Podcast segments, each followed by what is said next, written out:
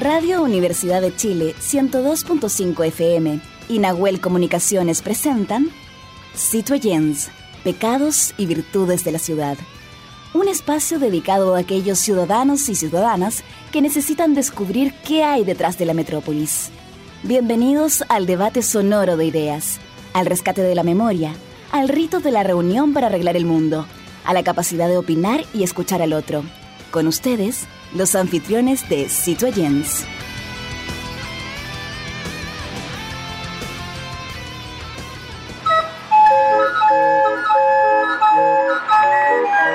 Radio Universidad de Chile y el programa Citoyens, Pecados y Virtudes de la Ciudad presentan Conexión Patrimonial, Sonidos de la Geografía Humana, segunda temporada un microespacio dedicado a valorar nuestros tesoros humanos y sus oficios patrimoniales y que son parte de la memoria viva e histórica de nuestro país.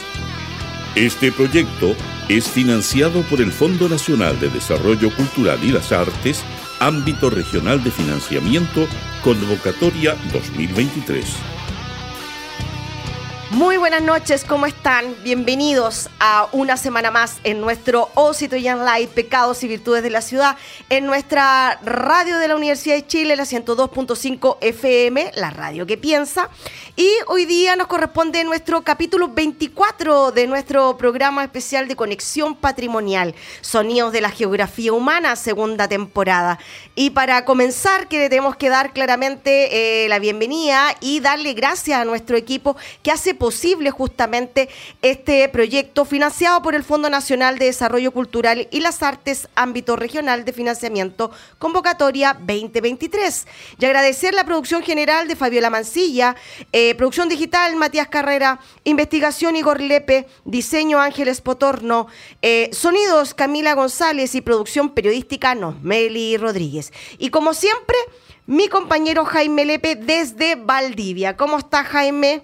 Hola, hola, ¿cómo están? Buenas noches, eh, ciudadanos, ciudadanos, bienvenidos a este capítulo 24 de Conexión Patrimonial, una serie 32 que nos va a tener juntos ustedes hasta, hasta diciembre, Verónica. Sí, eh, tenemos hoy día un, tema, un temazo, ¿ah? en la cual yo voy a hacer una consulta gratuita. Me voy a aprovechar un poquito, ¿cierto?, de la posibilidad de estar entrevistando justamente a un amigo. Eh, componedor de hueso, Jaime. ¿Te, te, parece conocido eso? Eh, bueno, un poco conocido. ¿ah? En, en, los barrios de mi infancia sí había un señor que eh, ayudaba mucho a la gente y tenía una alta demanda, pero es un oficio muy desconocido para las generaciones actuales. Sí, mira, sobar o Huesear implica, implica masajes, manipulación de las áreas afectadas. La práctica de los componedores de hueso o personas que realizan terapias manuales similares existe en una buena parte de América Latina, aunque pueden variar en términos de nombre y métodos específicos según la región y la cultura. Sí, estamos hablando de unos eh, llamados también curanderos tradicionales, ¿no es cierto? Que se especializan en fracturas, en lesiones de músculo, en problemas eh, del esqueleto, por así decirlo, ¿no es cierto? Utilizando varias técnicas, ahí depende de las metodologías. También se aplican hierbas medicinales y otros métodos también que va dependiendo, como dices tú, de los distintos países y regiones de América Latina. Y tiene enfoques ligeramente diferentes. ¿eh? Sí, sí, eso también vamos a poder profundizar. A mí lo que me interesa saber es cómo ellos logran a través de tocar, del tacto, poder definir qué es el problema que tiene la persona. Bueno, pero para eso tenemos un, invitado de lujo, ¿cierto? Que eh, gracias a la producción de nuestro equipo que lo pudo encontrar porque son muy escasos. Eso claramente hay que decirlo, es muy escaso. Así que para que toda la gente que nos escuche y quiera y necesite de los servicios de él puedan contactarse con nosotros a través de nuestras redes sociales para que puedan ubicarlo. Pues, don Eduardo Elías Villalón Villa, ¿cómo está? Muchas gracias por acompañarnos y estar con nosotros hoy día en nuestra conexión patrimonial. Buenas noches, para mí es un agrado estar acá y aceptar la invitación y dar a conocer esto tan maravilloso que, que dejó en este caso es un don de mi madre que yo la miraba como ella hacía estos trabajos y nada, pues yo lo aprendí, me gustó y estoy trabajando en esta área. Eh, trabajo en la Feria Peñalolén, donde me ubicaron, tengo mi letretito y ahí atiendo personas mientras estoy trabajando, vendiendo Claro. cositas que yo tengo y Don Eduardo, eso quería preguntarle. Eh, en las prácticas a menudo tienen raíces las tradición, de tradición indígena. Muchas veces este tema de los componedores viene desde un tema histórico, ancestral, eh, que se han fusionado con influencias eh, de medicina occidental. En el caso suyo, ¿cómo usted logró llegar a ser componedor de huesos? Me adelantaba algo referente a su mamá. sí. Eh, ¿Usted heredó esto de su madre? Sí, prácticamente es una heredad de mi madre, porque yo lo, lo practico, eh, trabajo en esa área y también tengo un curso de primer auxilio donde veo yo el cuerpo humano y estamos llenos de tendones. Entonces, cuando veo que una 15 y los jóvenes que van a verme, ya sea por el fútbol o cualquier cosa, yo los atiendo sabiendo de que dónde tengo que hacer, trabajar el área con pumadas, con una salmuera, agüita tibia con sal y unos 10 minutos y empiezo a trabajar esas áreas, eh, a hacer masaje y hasta que se relajan y llega el momento en que le pego el tirón y se arregla todo. Eso, eso. El- usted me dice que usted además tiene un curso de primero auxilio. O sea, usted además de lo que aprendió de su mamá, Sí, lo complementó con una con estudios. sí. Perfecto. Esto, ¿hace cuánto usted está desarrollando este oficio? Desde unos 25 años más o menos. 25 años. Sí. Harto tiempo dedicado a esto, o sea, mm, en mi trabajo donde estaba eh, y, y ahora mayormente más porque como estoy en la feria y me ubican. Pero usted se jubiló. Yo jubilé, sí. Ya. sí. Y al jubilarse ahora se dedica 100%, a esto. 100% a esto porque eh, eh, es algo que me gusta hacerlo. Pero muchos años atrás que yo estoy en esto de arreglar y componer E15, rodillas, manos, muñeca, hombro. Sé cuando están fracturados, ahí se dan directamente al hospital porque no, hay- no se puede hurguetear ahí, meter mano. Y nada, pues así también cuando se hacen un E15 los mandan al hospital y lo que primero que hacen es ya pónganle bota, nada más, media bota, pero no arreglan el problema en sí del- de los tendones que hay que hay que estirarlos, volverlos a su lugar y todo eso. Jaime. Sí, estaba, eh, bueno, eh, don Eduardo cumple una función muy importante para la comunidad, no solo en relación, ¿no es cierto?, a lo, a lo que estaba señalando, sino que de alguna manera también es un acompañamiento a, las personas que, que sufren. Ahora, más allá de un accidente de don Eduardo puntual, que puede ser, eh, tal como decía usted, el fútbol o, o otra actividad deportiva, ¿no es cierto?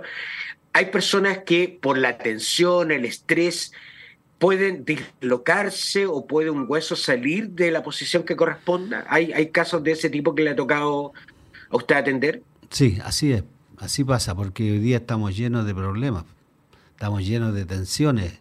La gente hoy día no tiene tranquilidad, no tiene paz. Entonces esos mismos problemas hacen que su, su cuerpo eh, o su, su, sus partes de su cuerpo se, se, descompongan. O sea, prácticamente una persona puede ir caminando y, y lleno de problemas y le llegan los dolores a los codos, a los brazos, eh, 15 o si no eh, lumbagos y todo eso, todas esas cosas yo gracias a Dios las veo y con masajes también, pues con masaje, con eh, eh, trabajando en las áreas donde está el problema. Hay algo que los curanderos tradicionales en América Latina a menudo son respetados en sus comunidades. En este caso, eh, entregan atención médica a quienes no tienen acceso, eh, Jaime. Eh, ¿Cómo es la relación con la medicina tradicional? ¿Cómo usted se logra complementar ahí? ¿Son complementarias? ¿Se apoyan? La parte mía yo la hago trabajando en, en esa área, no, no trabajo ahí en, en- en el donde está el Cuando, cuando hablo de medicina tradicional, hablo de que hay gente que no tiene el acceso a la salud. Sí. Por varios motivos, por dinero, porque están muy lejos, ¿cierto?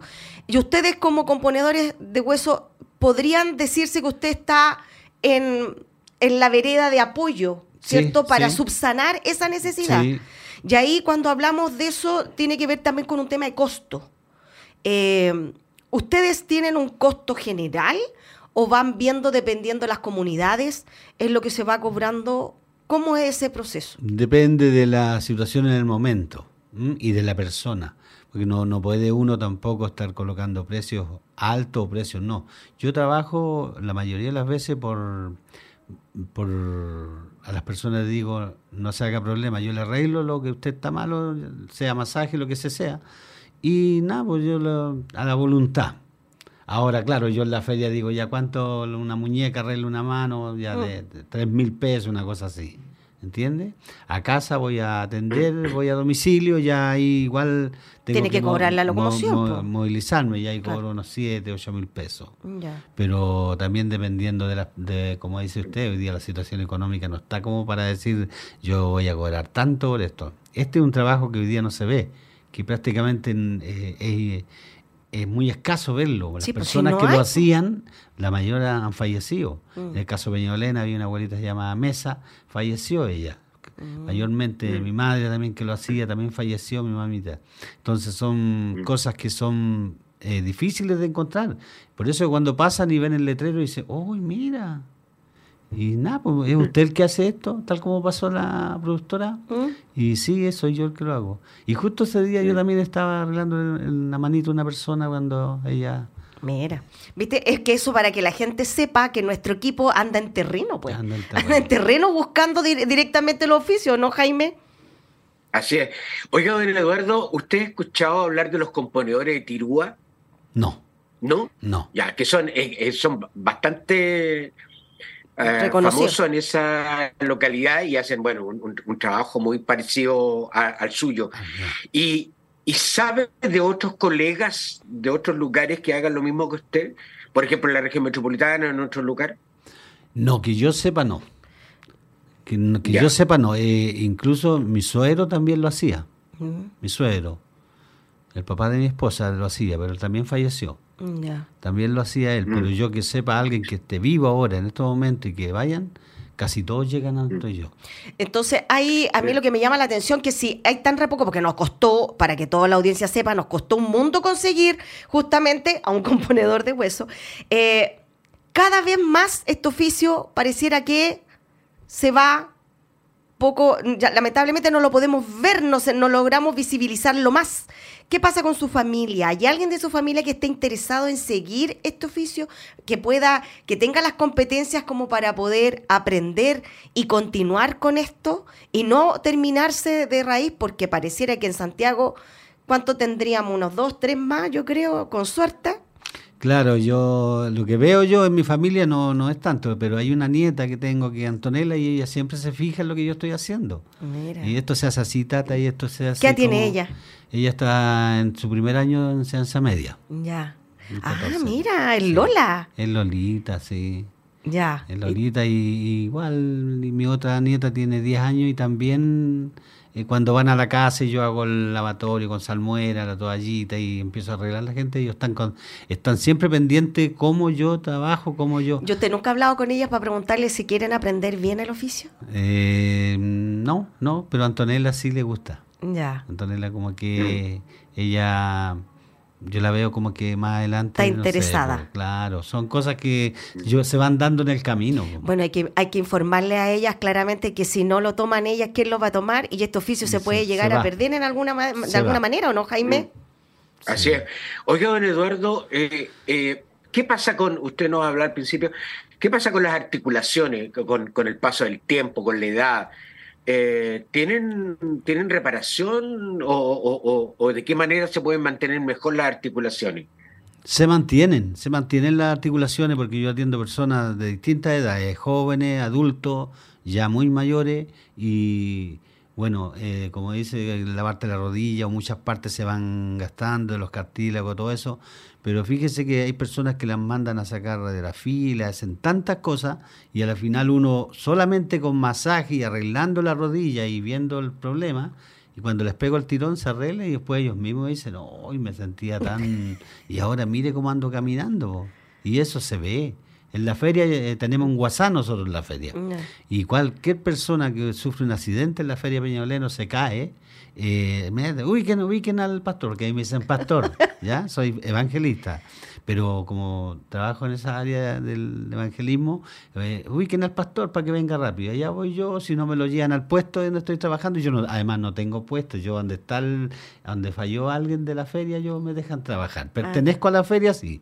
Pago mis cuotas, todo como debe ser, y gracias a Dios la gente linda de la feria, maravillosa la gente de la feria Peñalolén. Pero que usted le presta un servicio también a ellos, pues. Sí, es que son muy buenas personas se está sufrido mucho en esa parte de eh, cuando alguien se nos va, hace poco se encendió una casa, un compañero está a punto de morir, todo quemado. Mm. Y a otra niña también se le murió, falleció su familiar, su mamita. Entonces me buscan a mí, me buscan ya sea para que vaya a hacer un servicio, que otra cosa maravillosa a entregarle una palabra. O sea, usted hace dos cosas. Oh. Componedor de hueso y además compone el alma. Compongo el alma, ah. porque ¿qué hace todo el Señor? Sí, porque hoy día necesitamos mucho. Usted, un Jorge allá en, en Valdivia. Jaime. Usted, Jaime en Valdivia. Todos los que están escuchando este maravilloso programa, todos necesitan de Dios. Estamos viviendo mm. tiempos difíciles, malos, y lo podemos ver a diario. Y nadie está salvo, mm. pero sí, cuando usted busca al Señor, viene una paz interior que solamente Él la puede dar. ¿Ah? Mira qué bonito. Ojalá que, ojalá que todo el mundo lo escuche. Don Eduardo, sería importante que usted nos pudiera ilustrar. Ya, llega un paciente, por ejemplo, con una 15. Eh, eh, ¿Qué es lo primero que hace después? ¿Qué sigue después hasta que finalmente, ¿no es cierto?, logra una solución. ¿Cuáles son las etapas de su trabajo?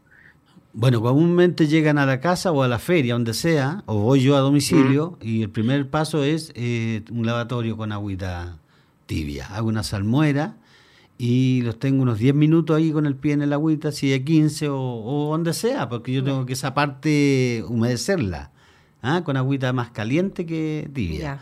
Después hago el proceso de trabajar con yer, con unas pomadas maravillosas que tengo acá. Ya, nos está mostrando ahí unas pomadas y, ¿De empiezo, Sí, son ortigas coloradas, ungüento. Y ah, los ungüentos, ya. Puede usar cualquier que estas de mentolato. Mentolato. Todas esas cremas.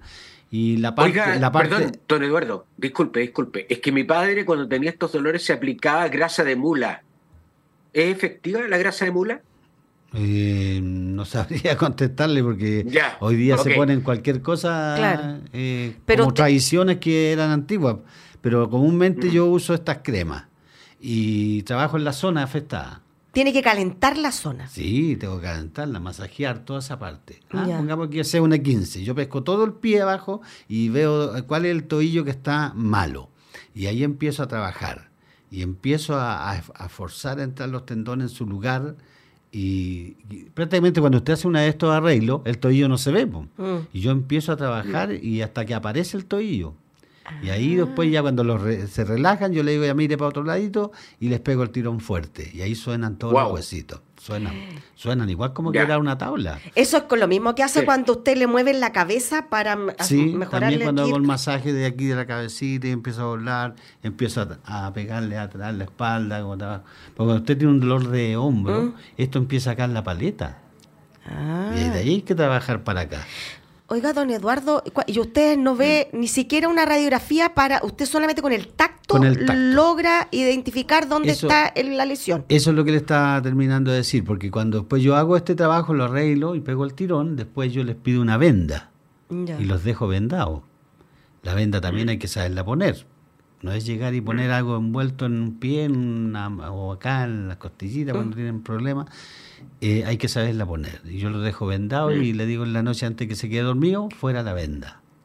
Ah. Correcto. Y después que lo arreglo, le digo, para, terminar, después que lo arreglo, les digo, ahora tome un, cojín, ponga un, sillón y, y estires y ponga unos 20 minutos el pie en alto. Mm, y después salen mm. corriendo. ¿Y después tiene control con usted de nuevo? O, no siempre los veo dos veces. Dos veces, Por ya. Ser el sábado, fui a ver una persona, don Omar, de la feria, y mañana tengo que ir la segunda vez y ahí ya queda listo ya. Ah, mira. Y ayer pasó él por la feria y me dijo, ay, me dijo, pastor, estoy pero súper, para cómo estaba, estoy bien. Claro. Y eso se ve, pues no es que lo diga yo, la gente, usted vaya a la feria y pregunte nomás. Y dice, ah, no, sí, mire. Jaime. Sí, don Eduardo, el pastor de los huesos. El pastor de los huesos. Don, don Eduardo, En estos 20, 25 años que nos habla usted en que ha ejercido este oficio patrimonial bastante desconocido, ¿cuál es el caso más complicado que le dio dolor de cabeza a usted? Eh, complicado, no, no veo caso complicado. Sí que uno cuando es por el paciente que tengo que cuando un hombro se les desbloquea acá, tengo que empezar a arreglar su hombro y, lo tomo el brazo y lo salto a adelantar y se quejan. Algunos eh, prácticamente los más abuelitos llegan a llorar del dolor. Entonces tengo que empezar a trabajar la parte del hombro y cuando voy a tirar el brazo para arriba tengo que hacerlo porque ahí es donde entra el, el huesito de acá, del, igual que acá en la rodilla.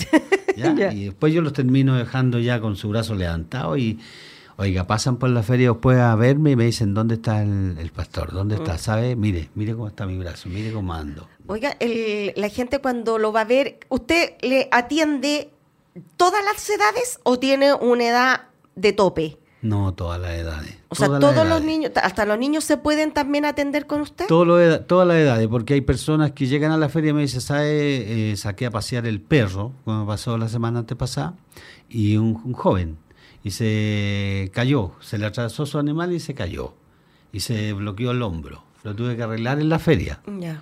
¿Ah? Andaba con su guaguita que también chiquitita, que tiene un año, dos años, también tenía sombrito malo, que no quería pasármelo porque ya, no sé qué arreglar tan chiquitito, pero también la arreglé y ahora ella viene cómo anda atrás mío. Era. Y, y, a, esa, a, ese mismo joven eh, pasó la feria por la, pasó con, su abuelita y también tuve que arreglar Estamos hablando de personas bastante de edad. O sea, aquí no hay edades. Cuando hay una fractura, ahí usted no interviene. Esa fractura los manda directamente a... ¿Y cómo sabe usted qué es fractura?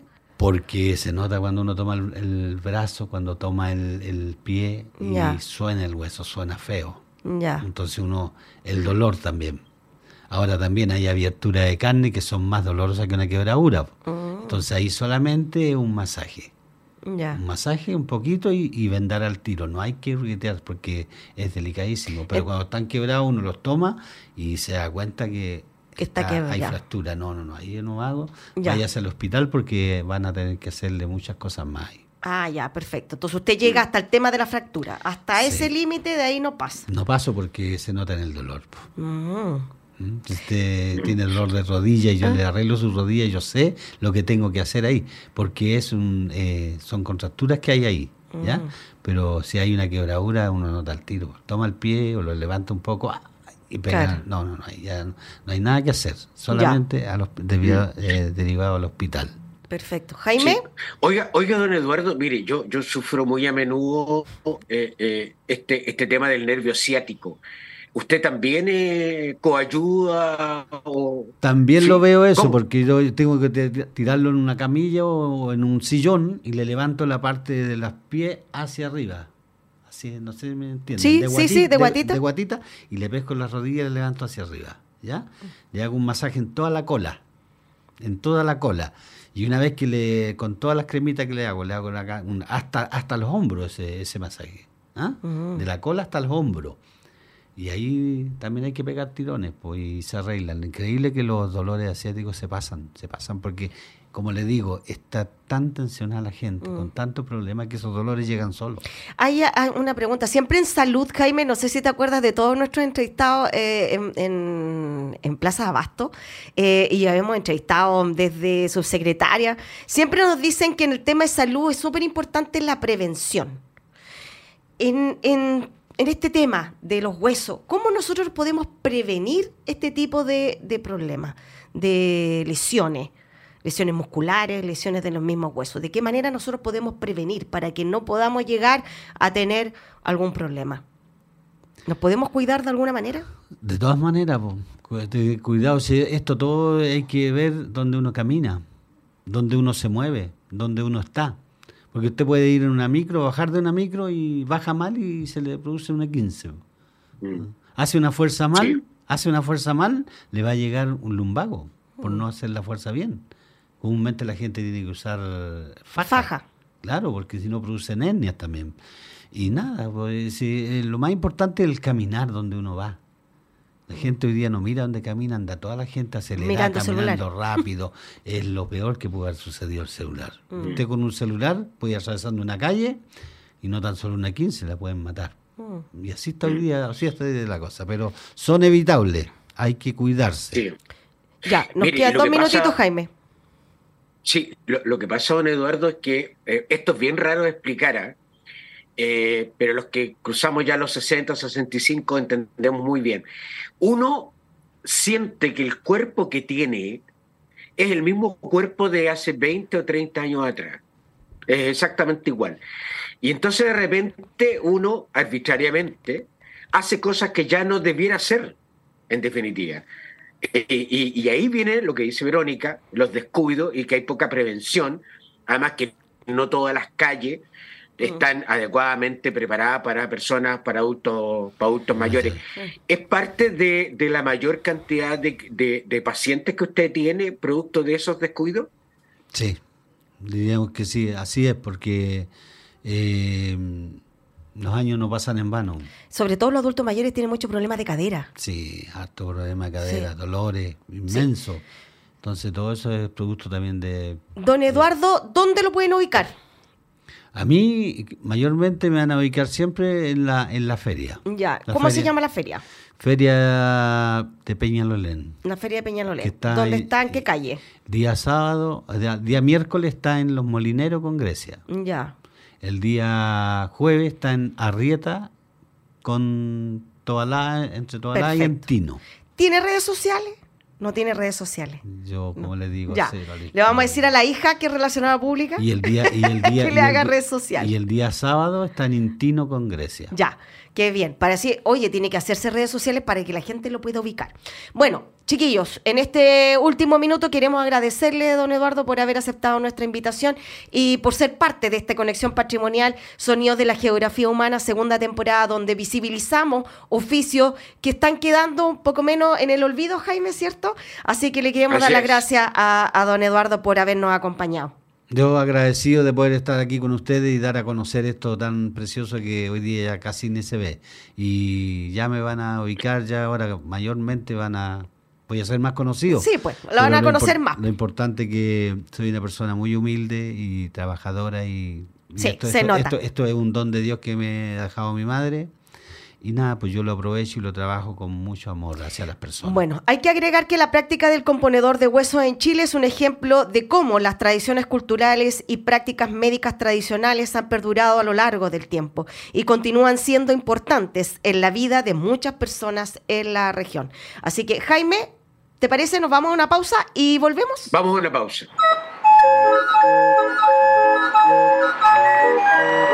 Radio Universidad de Chile y el programa Citoyens, Pecados y Virtudes de la Ciudad presentaron Conexión Patrimonial, Sonidos de la Geografía Humana, segunda temporada. Un microespacio dedicado a valorar nuestros tesoros humanos y sus oficios patrimoniales y que son parte de la memoria viva e histórica de nuestro país. Este proyecto es financiado por el Fondo Nacional de Desarrollo Cultural y las Artes Ámbito Regional de Financiamiento, Convocatoria 2023.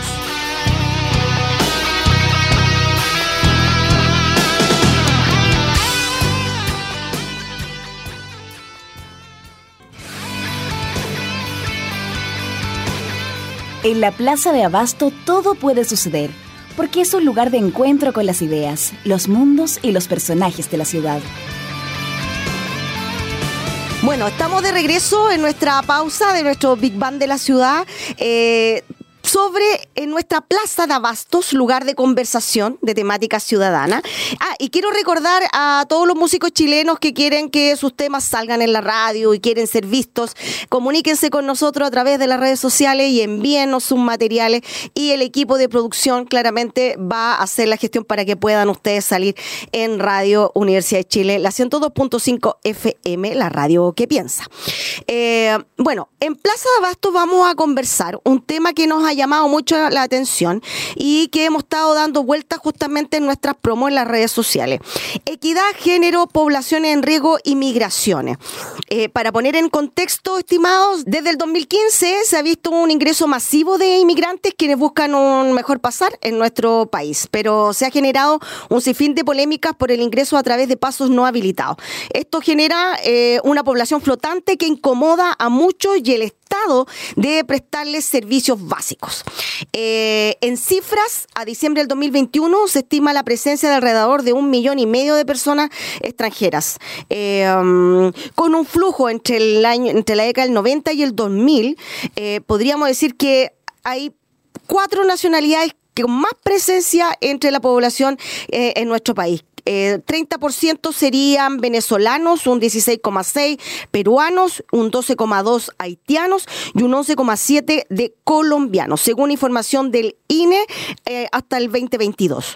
Eh, por eso que nos interesa saber de qué manera eh, estos ciudadanos, estos extranjeros pueden eh, llegar a necesitar el apoyo de salud pública justamente a una población que está en riesgo, eh, porque al ser inmigrantes están en riesgo. Em, para ello tenemos a Alexandra Obach, antropóloga y directora ejecutiva del Centro de Salud Global Intercultural y SIM, Facultad de Medicina de la Universidad del Desarrollo. ¿Cómo estás, Alexandra? Hola, Verónica, ¿cómo estás? Bien, gracias. ¿Dije bien ISIM? Sí, está perfecto. Es del Instituto de Ciencias e Innovación en Medicina de la Facultad de Medicina Clínica Alemana de la Universidad del Desarrollo. ah, ya, perfecto. Ya, para entrar directamente a nuestra entrevista, me gustaría saber que bueno, todos sabemos que el tema de migratorio eh, tiene, los problemas de migración son multiculturales eh, y multifactoriales. Pero, ¿cuáles serían específicamente eh, las determinantes sociales para el mm. acceso y el uso del sistema de salud, principalmente de la población migrante? Nos vamos a enfocar netamente en el tema salud porque es sumamente importante saber en qué situación se encuentran los migrantes.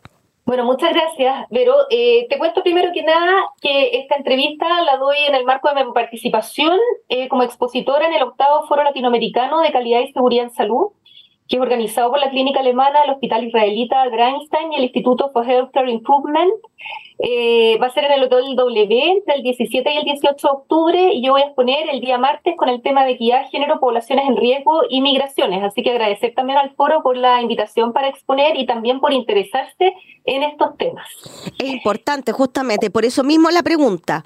¿Cuáles vendrían siendo, entonces te la repito, cuáles vendrían siendo estas eh, determinantes sociales que podríamos decir eh, para el acceso y el uso del sistema de salud en la población migratoria? Sí, bueno, eh, la temática de migración y salud es una temática súper compleja y también altamente dinámica, que ha ido cambiando en los últimos años también porque eh, los flujos migratorios y los contextos también de migración se han ido transformando, ¿ya? Eh, podríamos decir que cuando analizamos la temática de migración y salud lo hacemos bajo el paraguas de las inequidades sociales en salud, porque efectivamente, ¿no es cierto?, vivimos en un país con altas desigualdades donde se producen fuertes inequidades en salud no solamente hacia la población migrante, sino que hacia distintos grupos, ¿no es cierto?, y poblaciones que pueden estar en mayor riesgo en relación a su salud. Esto no quiere decir que sean poblaciones de riesgo, sino que están en contextos de riesgo, y esto tiene que ver, ¿no es cierto?, con ciertas podríamos decir, vulnerabilidades estructurales que se dan y que tienen que ver con normativas, ¿no es cierto? Tienen que ver también con la propia conformación de la sociedad que hace que algunos grupos sociales se nos vayan quedando postergados en relación al acceso y uso del sistema de salud. Y no solamente eso, sino que como tú bien dices, también porque están en circunstancias de vida, de determinantes sociales de la salud que tienen que ver, ¿no es cierto?, con su eh, eh, calidad de vida y, su, y, sus condiciones de vida que los ponen también en una situación de riesgo. En relación a la población migratoria, con esto te doy la palabra, eh, tenemos que tener en consideración que, como tú bien dices, ya el año 2010-2015 empieza a aumentar el flujo migratorio hacia Chile, pero esto ha sido altamente dinámico. ¿Por qué? Porque podríamos decir que veníamos con ciertas tendencias y también ciertos avances en materia de salud, pero el contexto de pandemia podríamos decir que lo transformó todo, ¿ya? Con el cierre de fronteras y el ingreso de gran cantidad de población eh, de migrantes internacionales que ingresan por pasos no habilitados y sus condiciones, ¿no es cierto?, de vida son altamente vulnerables. Ahí me gustaría detenerme específicamente con la información que nos traiga UNUCIDA Chile, que nos plantea que Chile específicamente lidera el aumento en estas nuevas infecciones del VIH, un 0,5. En el caso de los inmigrantes, aumentaron y alcanzaron un 40% en el 2019. Eh, hay un, incremento muy importante en los adultos jóvenes. Eh, también en la extranjeros, específicamente eh, venezolanos, un 35,2%, haitianos un 22%. Esta tendencia, esta alza que tiene Chile, tiene que ver justamente con esta cantidad de inmigrantes y que vienen con, con esta enfermedad o se contagian acá. ¿Hay algún estudio que determine esto? ¿Ustedes han visto esto dentro de lo que tú has ido estudiando? ¿Se corrobora esta información que plantea ONU-SIDA? Las cifras siempre hay que analizarlas en un contexto determinado. ¿Ya? Las cifras por sí mismas pueden ser altamente peligrosas si es que no las contextualizamos, porque cuando decimos o asociamos el VIH a población migrante, con eso lo que hacemos también es aumentar la xenofobia que existe en ciertas partes de nuestra sociedad, ¿no es cierto?, hacia la, hacia la población extranjera.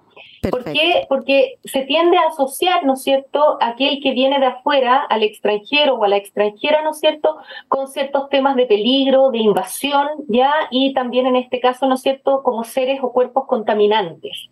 Entonces, efectivamente, tenemos un aumento del VIH y esto se da principalmente en la población de adolescentes, jóvenes y adultos jóvenes, pero que también está muy presente en nuestra población nacional, ¿ya? Mm. Eh, y esto tiene que ver con distintas carencias que son bastante estructurales, entre ellas la falta de educación sexual integral en nuestro país, ¿ya? Todo lo que tiene que ver con los temas de sexualidad todavía siguen siendo altamente tabú, nuestro sistema de salud sigue enfocándose principalmente cuando eh, aborda las temáticas de salud sexual y reproductiva, lo hace principalmente en los ámbitos reproductivos, en los cuerpos de las mujeres, pero todo lo que tiene que ver con nuestra sexualidad queda bastante Claro, Entonces, no, vemos el un Estado... aumento no solamente en el VIH, sino que también en las ITS, que es bien dramático. Hay que quedar bien en claro que el Estado chileno está en deuda con eh, la protección justamente del VIH en campaña. O sea, hasta el día de hoy no hemos visto campaña en relación a la protección y a, la, a, las jóvenes específicamente o a la población general para la protección del tema del VIH. Consulta, tú recién mencionaste algo que me llamó mucho la atención. Vulnerabilidad y migración. ¿Van de la mano? No siempre, hay ciertas migraciones o ciertos grupos de migrantes que están bastante bien protegidos. Pensemos, ¿no es cierto?, en todas las migraciones que tienen que ver con las clases más acomodadas, que pueden ser migraciones transnacionales vinculados a ciertos trabajos, etcétera. Lo que hemos visto en los últimos años que tiene que ver con esta migración sur-sur, es decir, de gente, ¿no es cierto?, que migra desde principalmente el cono sur de América y también de otras partes de América Latina y el Caribe hacia Chile, Chile transformado en un foco, ¿no es cierto?, de atracción y que vienen hacia nuestro país buscando mejores condiciones de vida, pero también escapando de ciertas circunstancias, ya sean políticas, ¿no es cierto? Mm. Y también en el caso eh, de, de, ciertas poblaciones, por ejemplo, de, las diversidades sexogenéricas, se identifica bastante este concepto que se llama sexilio, es decir, cómo se mm. produce eh, el tener que irte de tu país, ¿no es cierto?, por persecuciones en relación a tus identidades sexogenéricas. Entonces, vemos también que hay bastante población que llega a nuestro país de las diversidades sexogenéricas, pero que no necesariamente están encontrando una adecuada también atención de salud, aun cuando hay avances importantes que hay que reconocer en materia de salud para la atención de las poblaciones eh, migrantes en nuestro país. Hay algo que me llama la atención y que yo creo que muchos de los auditores se pueden estar preguntando. ¿Qué pasa si un inmigrante no tiene un RUT? ¿Cómo es atendido en el ámbito de la salud pública? Bueno, hoy en día eh, a ver, eh, por normativa, hoy en día está el otorgamiento del NIP, ¿ya? Y el NIP es un número provisorio a través del cual se puede otorgar atención de salud a cualquier persona que no posea su documentación. Perfecto. Entre, entre lo que sucede, la normativa desde el nivel central a las prácticas que suceden a nivel, por ejemplo, atención primaria, puede haber una distancia bastante eh, importante, ¿no es cierto? En el sentido que finalmente queda en manos de ese funcionario, de esa funcionaria, si le otorga nueva atención a la persona migrante internacional. Entonces todavía vemos que aunque exista el NIP, las personas o algunos funcionarios de salud eh, ya sea por desconocimiento y muchas veces porque también forman parte de esta sociedad que está altamente xenofóbica, niegan la atención por no tener la documentación necesaria.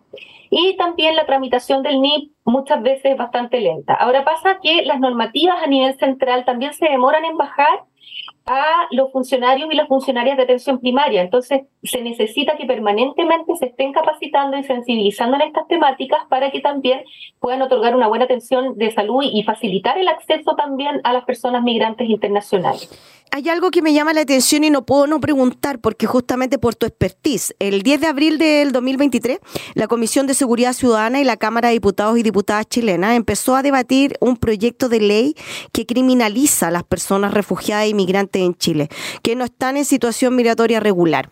¿Qué le parece este proyecto? Eh, y si acaso la, criminalización criminalizar al, inmigrante es una buena política justamente en este tipo de situaciones? Mira, la verdad es que nosotros, yo, yo, yo como tú bien decías antes, eh, trabajo en el Centro de Salud Global Intercultural. Una de nuestras líneas de investigación importantes son migración y salud y para nosotros uno de los enfoques que prima para abordar este tema es el de derechos humanos. Y dentro de los derechos humanos, ¿no es cierto? La migración se plantea como uno de los derechos básicos del ser humano, ¿no es cierto? El poder eh, eh, movilizarte, ¿no es cierto?, eh, entre las distintas fronteras. Y efectivamente el hecho de ser migrante, o sea, ninguna persona es ilegal, ¿ya?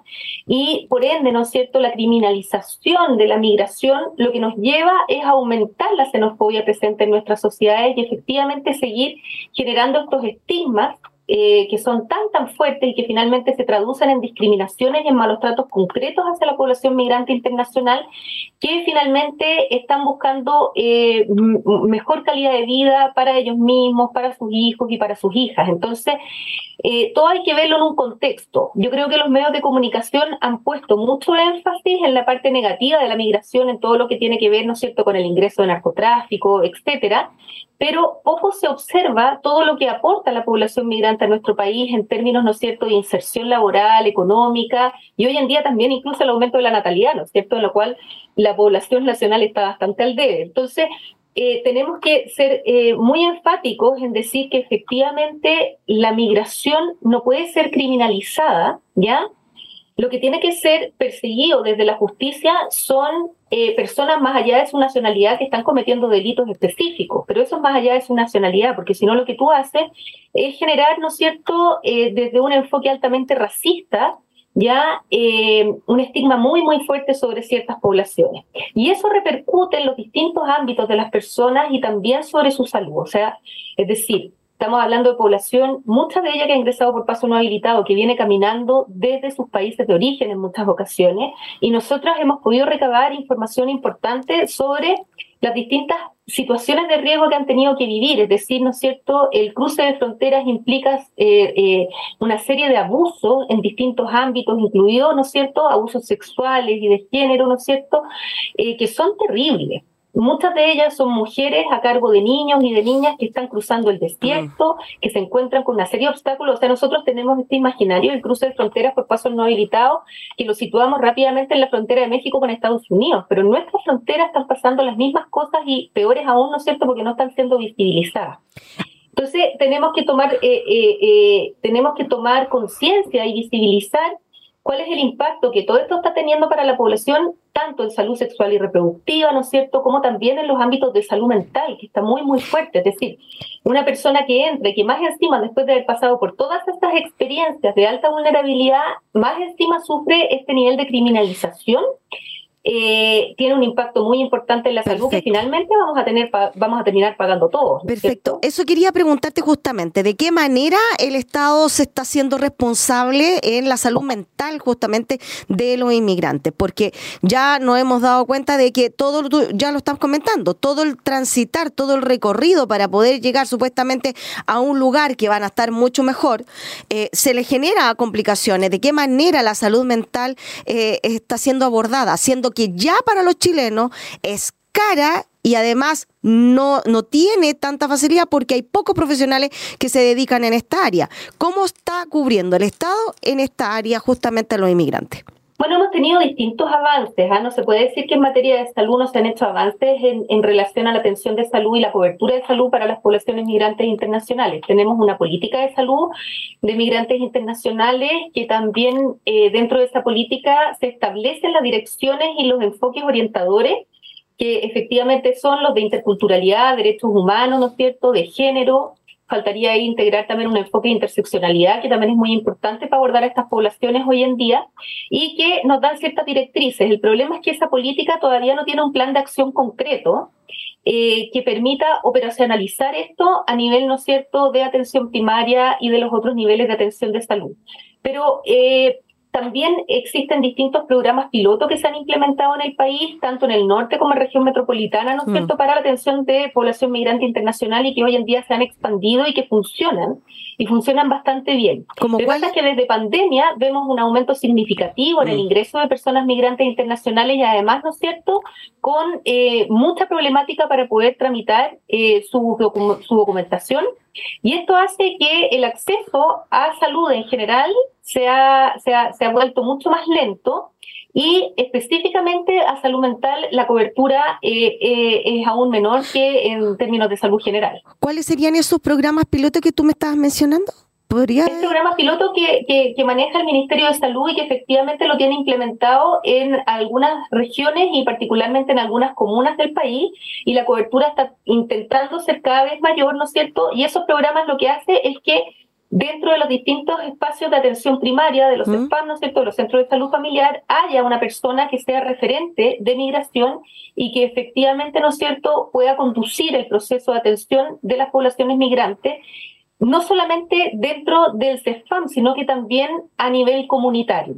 Además de eso, que esas comunas puedan contar con cierto presupuesto para poder tener mediadores o facilitadores interculturales, que son estas figuras, ¿no es cierto?, de intermediación entre la comunidad migrante y eh, los servicios de salud, ya, y en este caso atención primaria principalmente, aunque también hay mediadores en atención secundaria y terciaria, y que se puedan hacer distintas acciones, principalmente de capacitación y sensibilización con los equipos de salud, porque ese trabajo hay que hacerlo constantemente, porque y, eh, introducir eh, la interculturalidad en la atención de salud, es decir, poder otorgar una, una atención de salud que sea culturalmente pertinente y que, y, que incorpore de cierta manera, ¿no es cierto?, la, la, la, cultura del usuario dentro del proceso de atención de salud es un cambio cultural súper fuerte. En un sistema de salud que es altamente biomédico, que es mm. muy jerárquico y que está acostumbrado, ¿no es cierto?, a educar en salud desde el paradigma biomédico. Entonces, incorporar la cultura del usuario dentro del proceso de atención de salud es lento y necesario necesita un proceso de capacitación y de sensibilización y también de socialización de, por ejemplo, cómo navegar nuestro sistema de salud dentro de las comunidades migrantes. O sea, ya para la población nacional se nos hace terriblemente mm. difícil poder navegar en el sistema de salud. Pensemos, ¿no es cierto?, en alguien que viene desde afuera con sistemas de salud que pueden ser muy diferentes a los nuestros, en algunos casos similares, pero que se dificulta mucho la navegación por nuestro sistema de salud. Alexandra, eh, que hablemos de un poquito, antes que se nos termine el, tema género, para que no nos quedemos ahí en el aire. Eh, ¿Qué podríamos, qué, qué, has evaluado tú? ¿Cuáles han sido, eh, podríamos decir, los elementos fundamentales para el tema de género dentro del ámbito de la migración? ¿Cuántas mujeres están dentro de este ámbito, cuántas mujeres son las que necesitan apoyo desde el punto de vista eh, de salud, cuántas mujeres son las que llegan, ¿cierto?, de diferentes países eh, y cómo están en este minuto eh, siendo atendidas de buena manera en el ámbito reproductivo o tenemos un problema de atención también hacia ellas.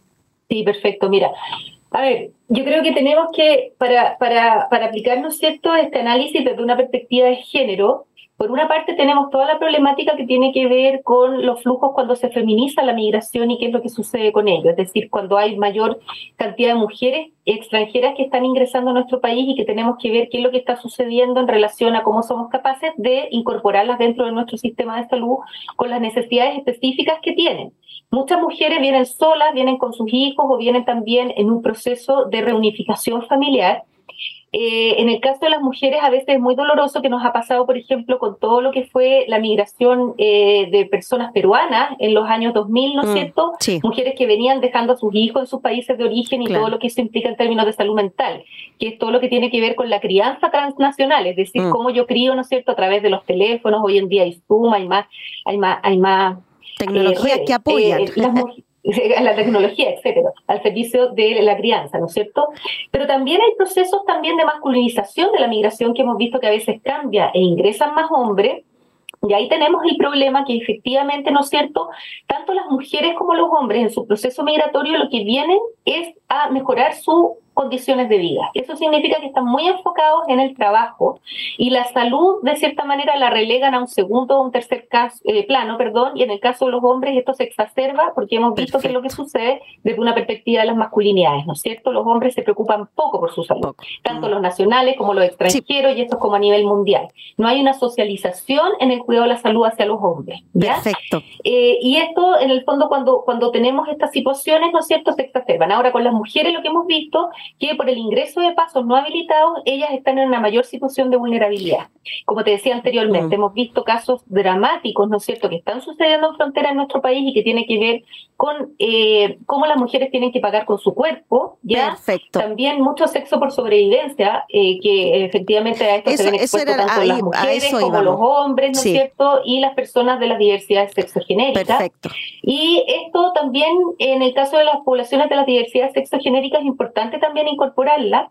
¿Por qué? Porque eh, están ingresando muchas personas, sobre todo porque Chile eh, es visto internacionalmente, sobre todo en América Latina, y también en el Cono Sur, ¿no es cierto?, principalmente como eh, un país mucho más progresista en relación, ¿no es cierto?, a las normativas ¿ya? y a los avances también en salud y en, y en, y en, medicina para las personas de las diversidades sexogenéricas. El problema es que vienen, ¿no es cierto?, con esta idea que aquí van a poder desplegar sus identidades, ¿no es cierto?, de una manera tranquila, pacífica, pero cuando llegan acá la cosa cambia mucho. y ahí hay una...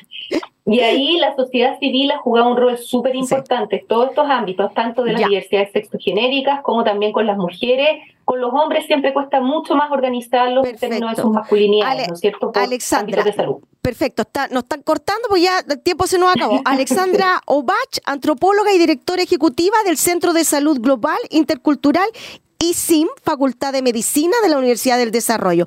¿Dónde te pueden escuchar en este conversatorio? Me parece que me estabas mencionando. Sí, vamos a estar, ¿no es cierto?, exponiendo en el octavo Foro Latinoamericano de Calidad y Seguridad en Salud, que es organizado por la Clínica Alemana, el Hospital Israelita Albert Einstein y el Institute of Healthcare Improvement, que va a ser el 17 y el 18 de octubre. Perfecto. Y además de eso, también pueden entrar al repositorio de la Universidad del Desarrollo, donde nosotros tenemos toda nuestra producción científica de descarga totalmente gratuita para toda la comunidad para que puedan acceder. Perfecto. Así que muchas gracias. toda la producción del Centro de Salud Global Intercultural. Muchas, gracias. Muchas gracias, Alexandra. Bueno, eh, estimados, nos vemos la próxima semana en Radio Universidad de Chile, la 102.5 FM, la radio que piensa. Nos vemos hasta la próxima semana en otra Plaza de Abasto. Que estén muy bien. Buenas noches.